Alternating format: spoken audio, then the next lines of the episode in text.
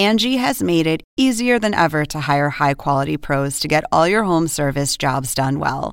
Just bring them your project online or with the Angie app, answer a few questions, and Angie will connect you with local pros who match your specific needs. Or book a service instantly at an upfront price. So join the millions of homeowners who use Angie to care for their homes and get your next home service job done well.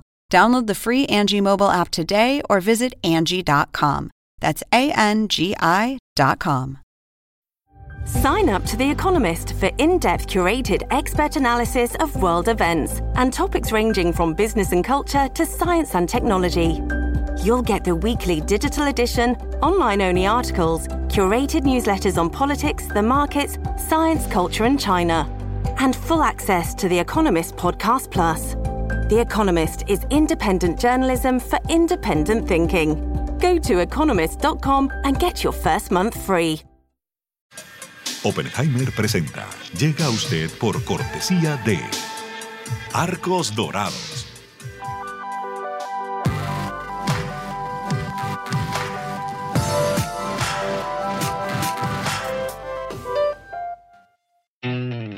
UAD es más que una universidad. Es vivir una experiencia única de aprendizaje. Es tu tiempo de vivir. UAD Experience. ¿Sabías que según un estudio de la Universidad de Oxford, casi la mitad de los trabajos actuales podrían dejar de existir en 10 años? La inteligencia artificial llegó para quedarse. ¿Cómo te va a afectar la automatización? ¿Cuáles son los trabajos del futuro? Andrés Oppenheimer te lo cuenta en su nuevo libro, Sálvese quien pueda. Y no te quedes atrás. Encuéntralo en librerías.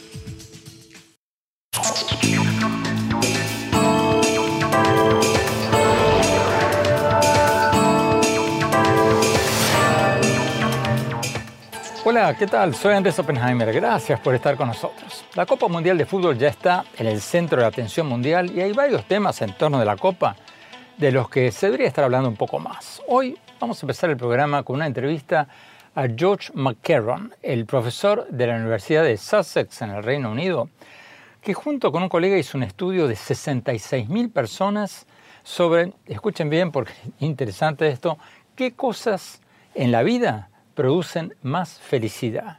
Y descubrió que el fútbol es una de las cosas que produce menos felicidad. Cuando leí sobre este estudio, sobre las actividades que nos hacen más felices, y lo escuché decir que el fútbol es una de las cosas que nos hacen menos felices, me pareció rarísimo, porque todos estamos acostumbrados a hablar de la fiesta del fútbol y además a mí me, me encanta el fútbol. Pero cuando lo escuché hablar sobre su estudio y explicarlo, me pareció muy interesante. Vamos a hablar con él y pedirle que nos cuente sobre su estudio y después vamos a hablar sobre las denuncias de violaciones a los derechos de los trabajadores migrantes extranjeros y la comunidad LGBT en Qatar que han hecho varias de las principales organizaciones de derechos humanos del mundo.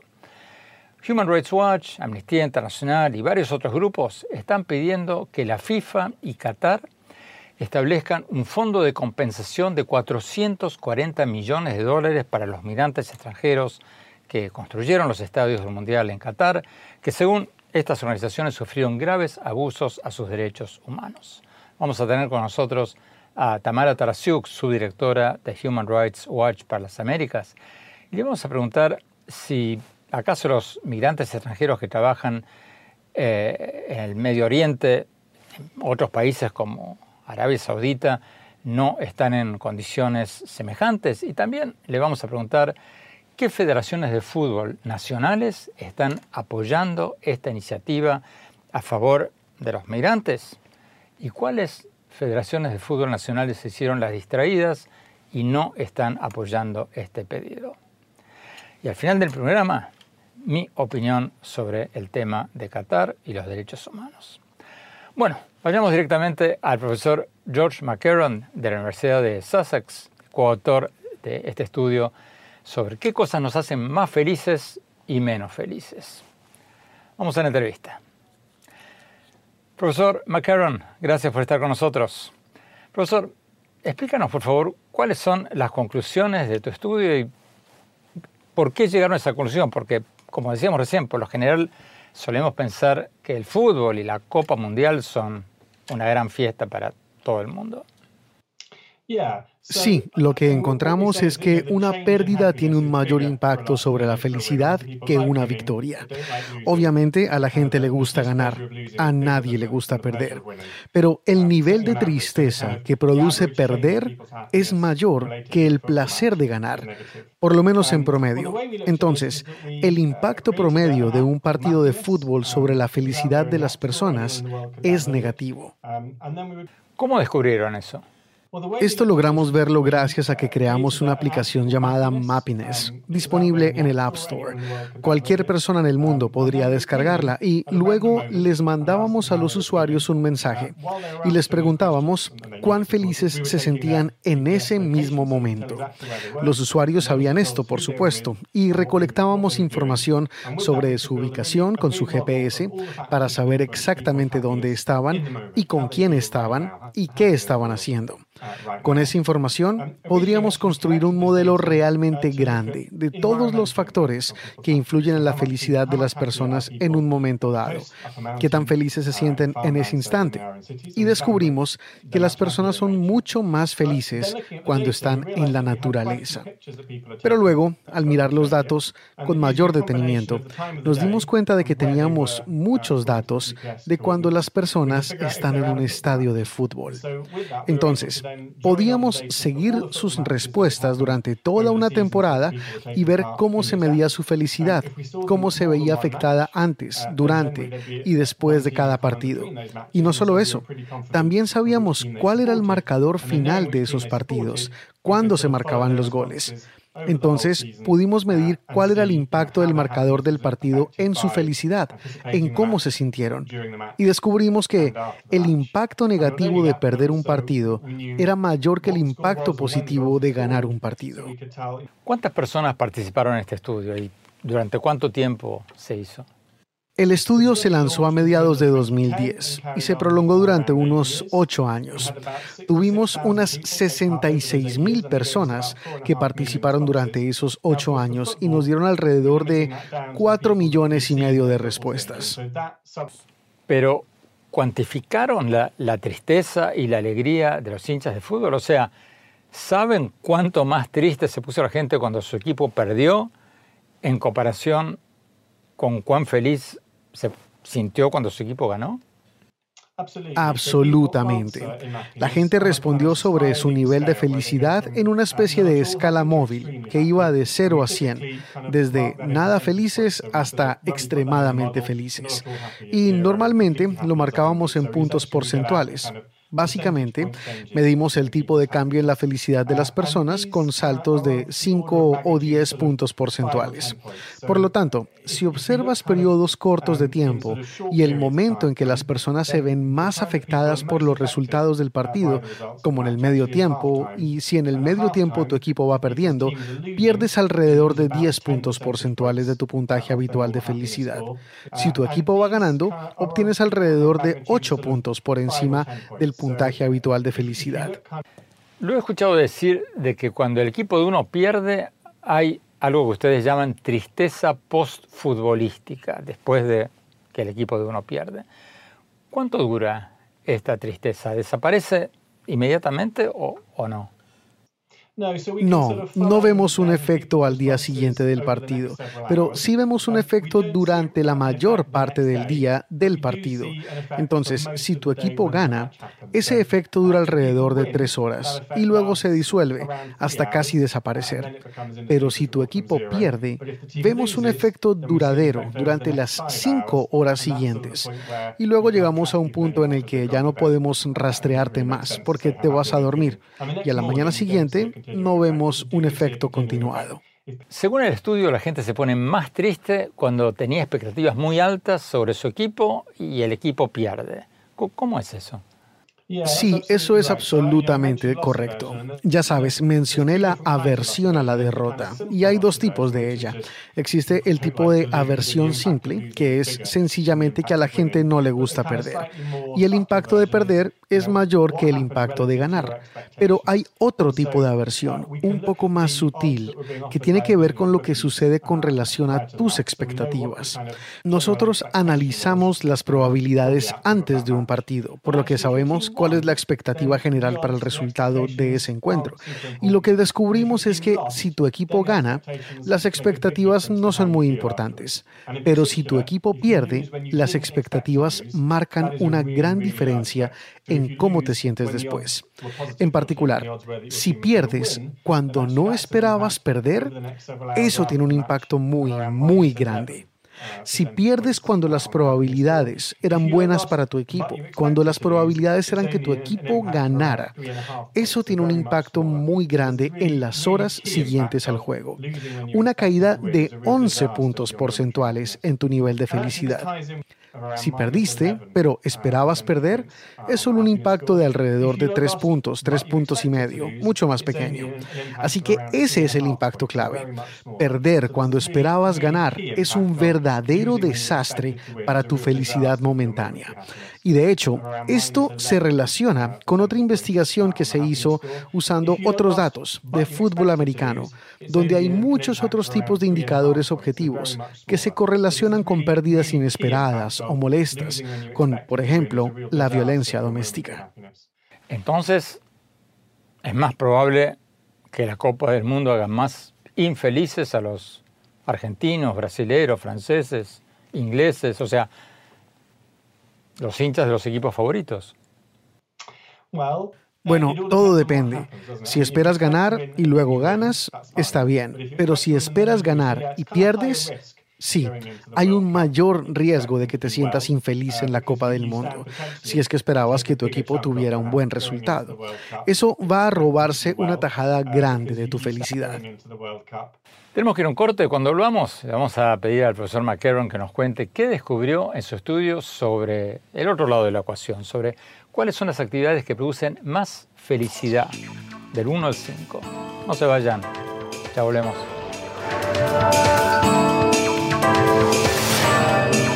Exclusivas residencias de lujo frente al mar en Miami. El nuevo desarrollo de Fortune International Group y Chateau Group. Una ubicación privilegiada con inmejorables vistas al mar y la ciudad. The St. Regis Residences, Sunny Isles Beach en Miami, es el lugar perfecto para una vida soñada.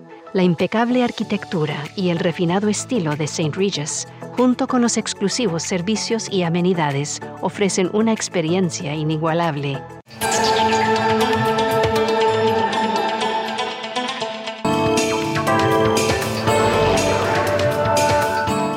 Gracias por seguir con nosotros. Estamos hablando con el profesor George McCarron de la Universidad de Sussex en el Reino Unido, que hizo un estudio de 66.000 personas sobre cuáles son las actividades que producen más felicidad. Y sorprendentemente, como decíamos en el bloque anterior, encontró que el fútbol, en promedio, tiene un impacto negativo sobre la felicidad. O sea, que en promedio hace a la gente más infeliz que feliz. Sigamos con la entrevista. Profesor McCarron, en el estudio de ustedes sobre la felicidad y la infelicidad, Ustedes investigaron 40 actividades para saber cuáles son las que los hacen más felices y cuáles son las que nos hacen menos felices. ¿Cuáles son las que nos hacen más felices?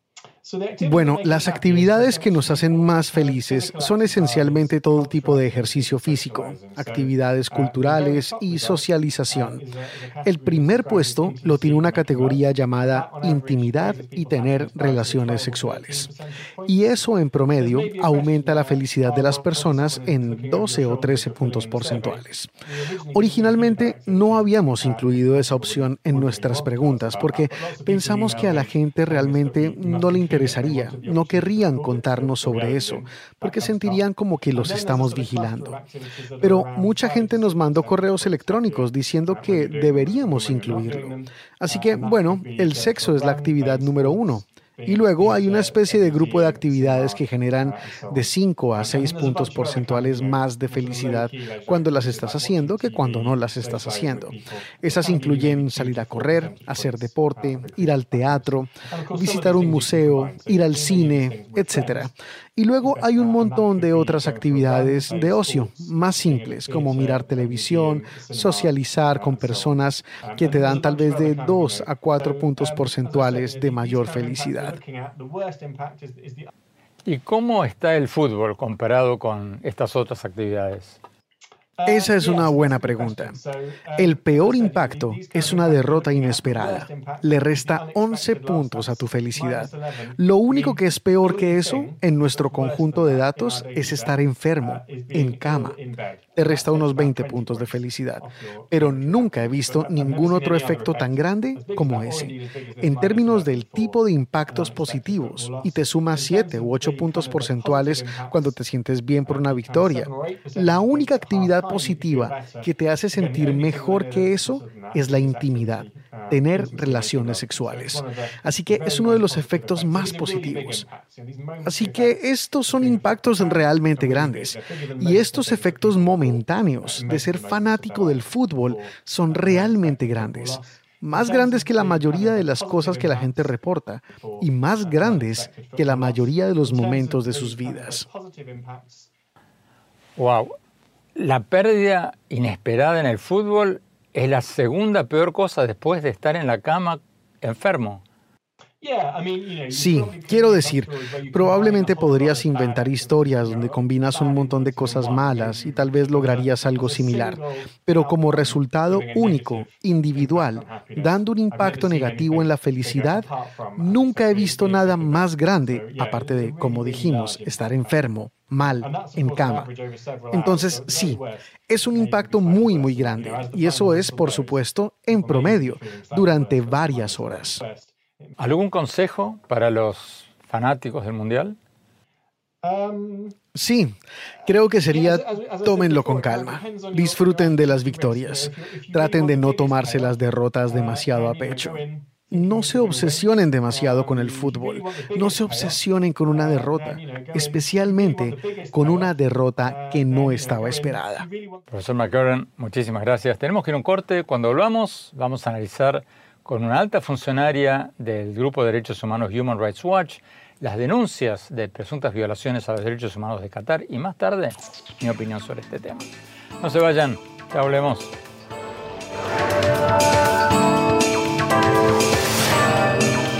Hola, soy Andrés Oppenheimer. Los invito a visitar mi blog sobre política, economía, tecnología, educación en el sitio de internet andresoppenheimer.com. Si se registran ahí, les vamos a mandar por email un extracto de mi libro Sálvese quien pueda, sobre los trabajos que tienen más futuro. Te espero.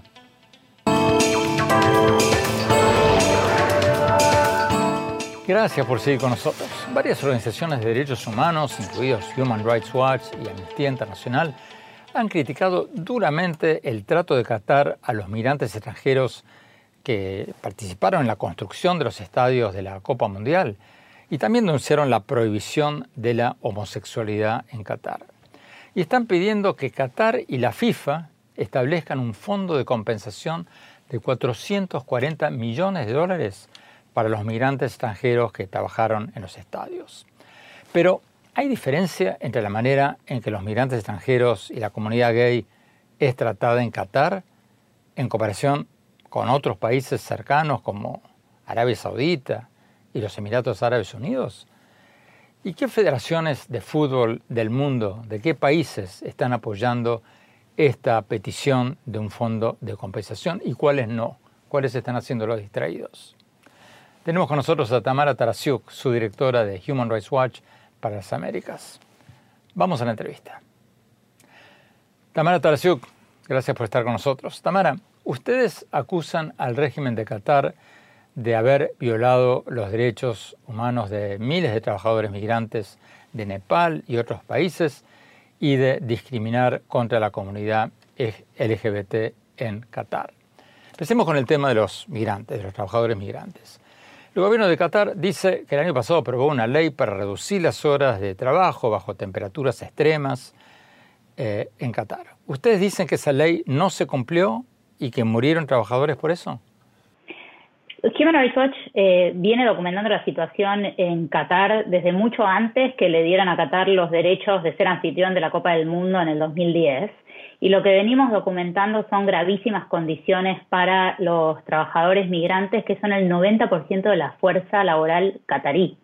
Eh, este tipo de problemas que venimos documentando incluyen el no pago de salarios, lesiones, muertes y terribles condiciones laborales que fueron las que llevaron a la construcción no solo de los estadios, sino también de la infraestructura vinculada con el Mundial. Hubo algunas reformas a partir del 2018, pero son posteriores al 2010 y a todo este tipo de abusos que venimos documentando y la implementación ha sido débil, con lo cual eh, eh, hay una deuda pendiente enorme en este asunto con relación a Qatar y por eso es que estamos pidiendo un fondo de compensación para los trabajadores y sus familiares en el caso de las muertes. ¿Qué tipo de, fondo de compensación están pidiendo? Nuestra sugerencia es que ese fondo de compensación tenga como mínimo 440 millones de dólares, que es un número ínfimo si lo comparamos con la cantidad que la FIFA pretende recaudar, eh, que son más o menos unos 6 mil millones de dólares, e incluso menos que las reservas de la FIFA, que son de 1.400. Hay que establecer un sistema donde exista participación de los sindicatos, participación de la OIT, de la sociedad civil, hay evidencia, o sea, la falta, acá no hay falta de datos, hay certificados de defunción que se pueden eh, utilizar para establecer quién tiene que establecer la compensación, quién la debe recibir, cuánto, pero me parece que eso apunta a la implementación y no al hecho de que hay trabajadores migrantes que merecen ser compensados y quiero resaltar algo importante, Andrés. Acá eh, nadie está cuestionando eh, ni el mundial ni el fútbol, que es algo que apasiona a muchísima gente, sino que lo que estamos tratando es conseguir apoyo para este fondo de compensación, eh, porque el mundial acaba y a partir del 19 de diciembre la situación de los derechos humanos en Qatar va a seguir siendo la misma para muchísima gente. Pero lo que le pasa a los migrantes de Nepal, por ejemplo, que trabajaron para el Mundial en Qatar, ¿es algo que solo pasa en Qatar? Porque según el propio gobierno de Nepal, o sea, el país de donde vienen muchos otros migrantes, hay más migrantes temporarios de Nepal trabajando en Arabia Saudita que en Qatar. Según el gobierno de Nepal, hay 189 mil trabajadores de Nepal en Arabia Saudita y 185 mil en Qatar y 122.000 en Emiratos Árabes Unidos y docenas de miles en otros países del Medio Oriente. ¿Ustedes dicen que en Qatar los tratan peor que en Arabia Saudita o que en estos otros países? No, esto no es una cuestión de ranking. Desgraciadamente, este es un problema que ocurre en distintos países y como bien decías, la mayoría de los trabajadores que en Qatar sufrieron estos abusos son asiáticos de la India, de Nepal, de Bangladesh y estos problemas están en distintos lugares. Lo que nosotros estamos diciendo es que en este momento hay una oportunidad para que la FIFA, que se ha beneficiado y se va a beneficiar económicamente del Mundial que va a ocurrir en Qatar, eh, haga lo que corresponde y no es solo una cuestión de principios o de lo que me parezca a mí o le parezca a la audiencia, sino que la propia FIFA en el 2016 adoptó los principios de Naciones Unidas sobre empresas y derechos humanos y después estableció una política interna de derechos humanos donde dijo que estas obligaciones eran vinculantes para todos los organismos y todos los funcionarios de la FIFA. Y esto es lo que estamos pidiendo, que acaten las propias normas que ellos establecieron para su manera de trabajar a partir del 2017. ¿Ustedes piden que esta compensación sea pagada por Qatar o por la FIFA? Que lo paguen ambos. ¿Quiénes se han unido a este pedido? Hemos eh, recibido apoyo de jugadores, de exjugadores, de entrenadores, inclusive Tite, el entrenador de la selección brasileña en la región, de asociaciones de fútbol eh, de otras partes del mundo, de América Latina aún no, pero sí la Asociación de Fútbol Británica, Francesa, Alemana, de Estados Unidos, e incluso patrocinadores importantes del Mundial como Adidas o Coca-Cola han apoyado esta iniciativa. Señalemos que la FIFA dijo en un comunicado en marzo, y lo cito textualmente, abro comillas, la Copa Mundial ya ha contribuido significativamente a mejorar las condiciones de trabajo en la región y está claro que Qatar avanza en el camino correcto al haber introducido importantes reformas laborales en un periodo muy corto. Cierro comillas. Además, Qatar argumenta que la tasa de mortalidad de sus trabajadores migrantes es más o menos igual a la de la población en general. Tenemos que ir a un corte. Cuando volvamos, vamos a preguntarle a Tamara Tarasiuk sobre la prohibición de la homosexualidad en Qatar. No se vayan, ya volvemos.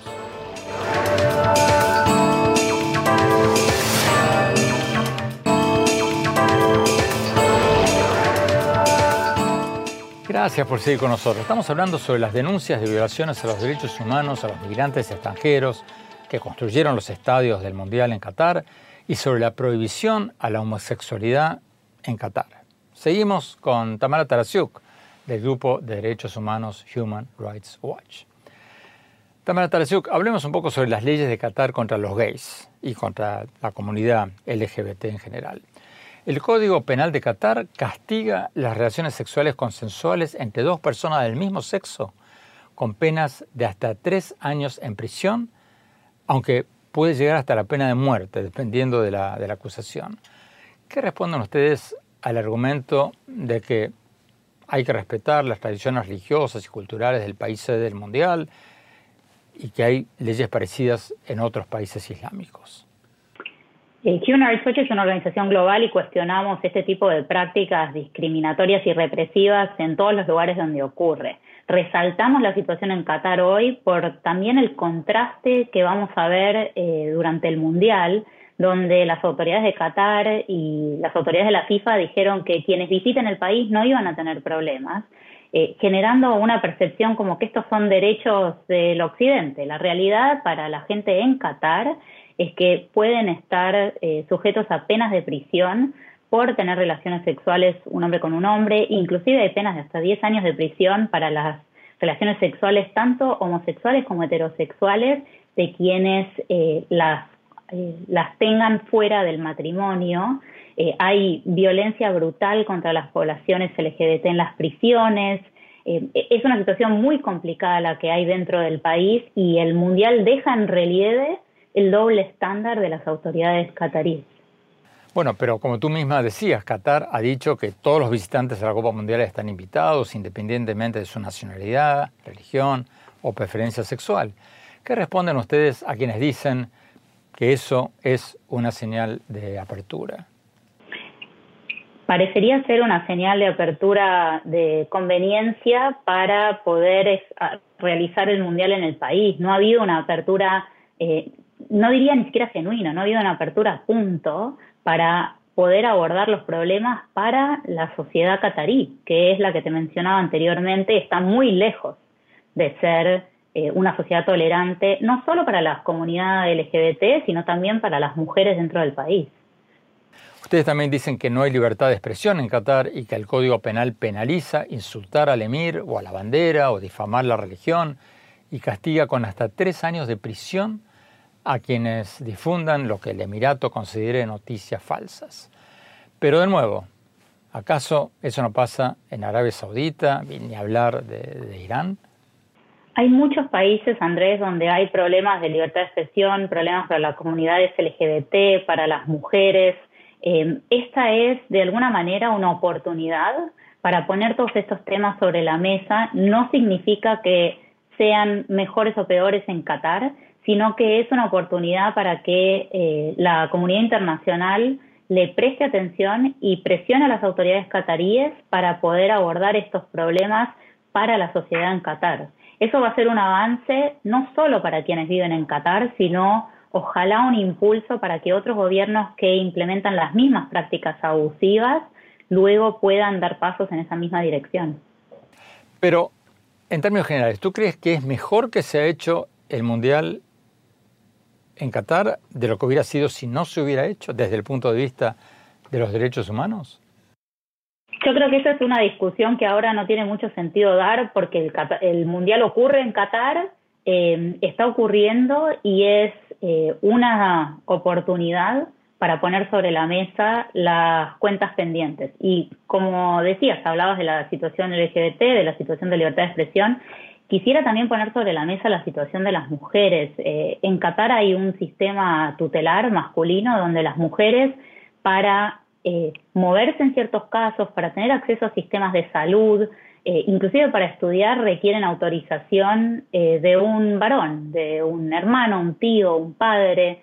Y ese es otro gran problema de derechos humanos en el país que debería ser parte de la agenda en el contexto del Mundial. Tamara Tarasiuk, muchísimas gracias. digamos que Qatar ha dicho que, abro comillas, somos un país conservador y cualquier muestra de afecto, sin importar su orientación, es mal vista. Simplemente le pedimos a la gente que respete nuestra cultura. Cierro comillas. Sin embargo, han habido mensajes muy contradictorios, como el del embajador del Mundial y exfutbolista Khalid Salman, que dijo durante una entrevista con la cadena alemana ZDF que la homosexualidad es, abro comillas, un daño mental, cierro comillas. Tenemos que ir a un corte. Cuando hablamos, vamos a nuestro segmento habitual, el innovador de la semana. Y después, mi opinión sobre Qatar como sede de este Mundial de Fútbol. No se vayan, hablemos.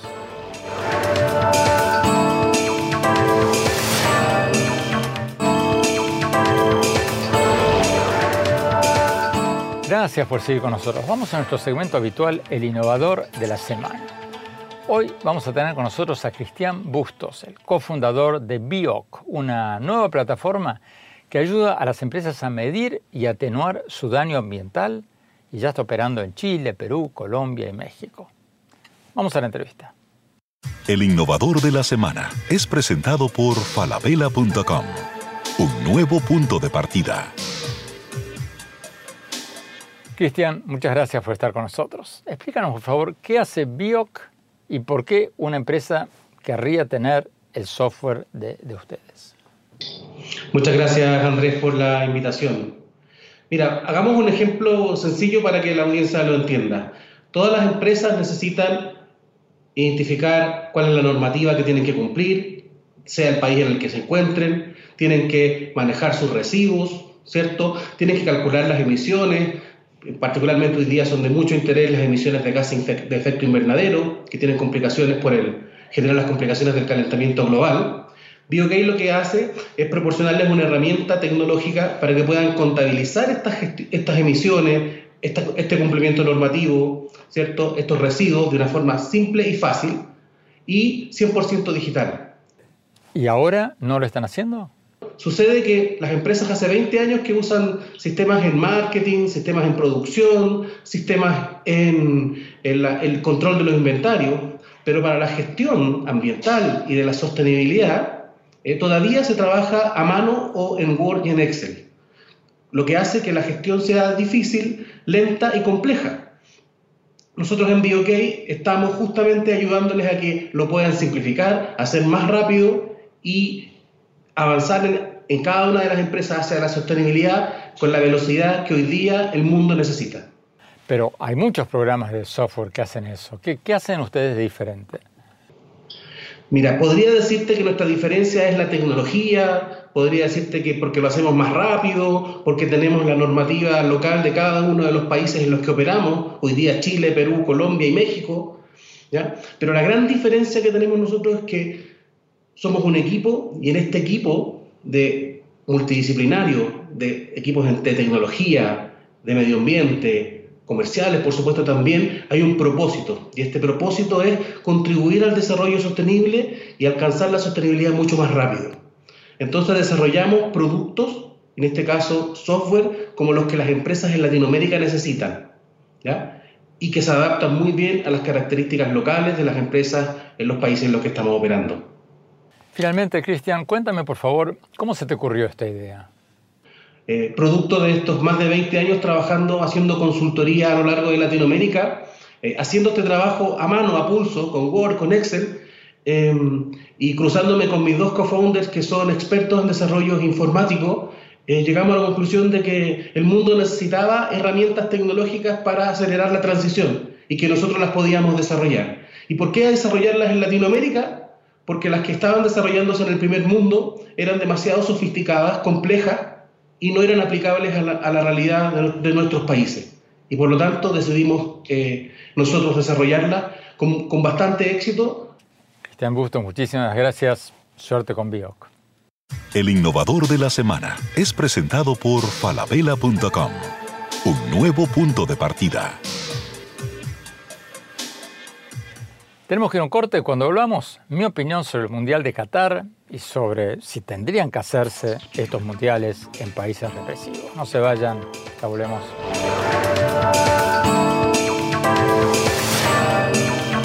En falabella.com la calidad la dejamos en manos de expertos. Creo que hemos encontrado el Santo Grial 3.0. Aprobado, aprobado, aprobado. ¡Uh, caracoles! Miles de marcas, miles de emprendedores, la mejor calidad. Todo lo que necesitas está en el nuevo falabella.com. Descarga la app.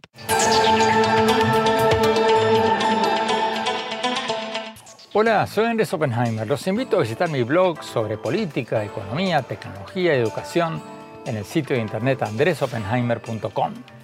Si se registran ahí, les vamos a mandar por email un extracto de mi libro Sálvese quien pueda sobre cuáles son los trabajos que tienen más futuro.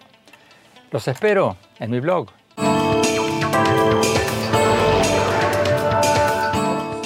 Gracias por seguir con nosotros. Mi reflexión sobre las críticas de grupos de derechos humanos a Qatar, el país sede del Mundial, que escuchamos en el programa de hoy. No es la primera vez, obviamente, que se realiza una Copa Mundial en un país cuestionado en materia de derechos humanos. En 1978 se hizo la Copa Mundial en Argentina en plena dictadura. En el 2018 se hizo en Rusia, un país con un gobierno autoritario. De manera que la elección de Qatar no fue un fenómeno nuevo en ese sentido. Pero eso no significa que esté bien, ni que deberíamos hacer la vista gorda ante algunas denuncias de grupos de derechos humanos sobre Qatar. Porque muchos de los comentaristas que nos están relatando este mundial nos están mostrando una imagen rosada de Qatar, cuando deberían poner las cosas en contexto y por lo menos, por lo menos plantear la pregunta de si acaso Qatar no gastó 220 mil millones de dólares en la realización de esta Copa Mundial y otra millonada de dólares para comprar el club Paris Saint-Germain de Francia, y para pagar la publicidad de Qatar en las camisetas de los mejores jugadores del mundo, para tratar de blanquear su imagen.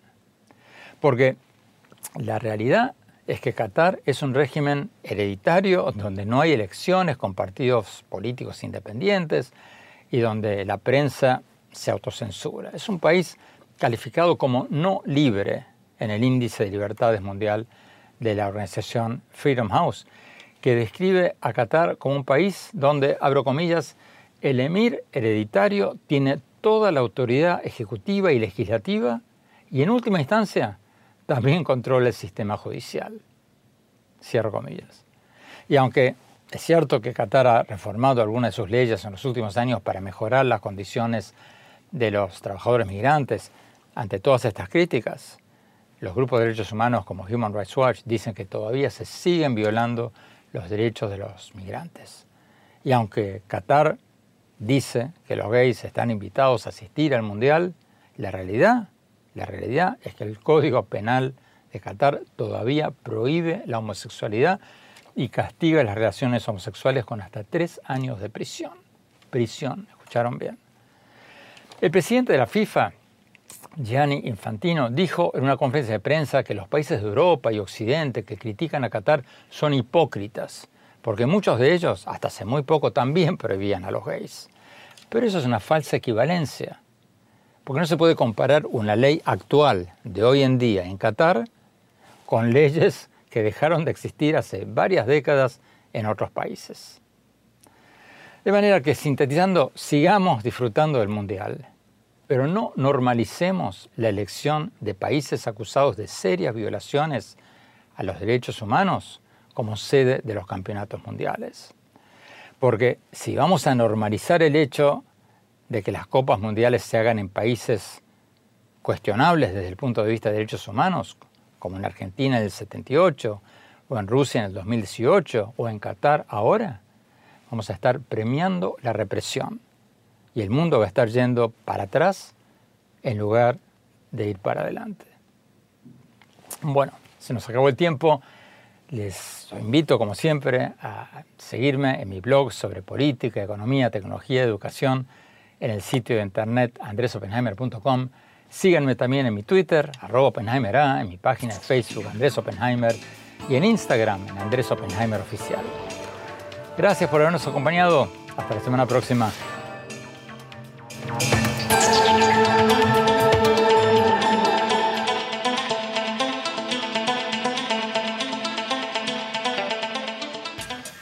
Oppenheimer presenta. Llega a usted por cortesía de Arcos Dorados.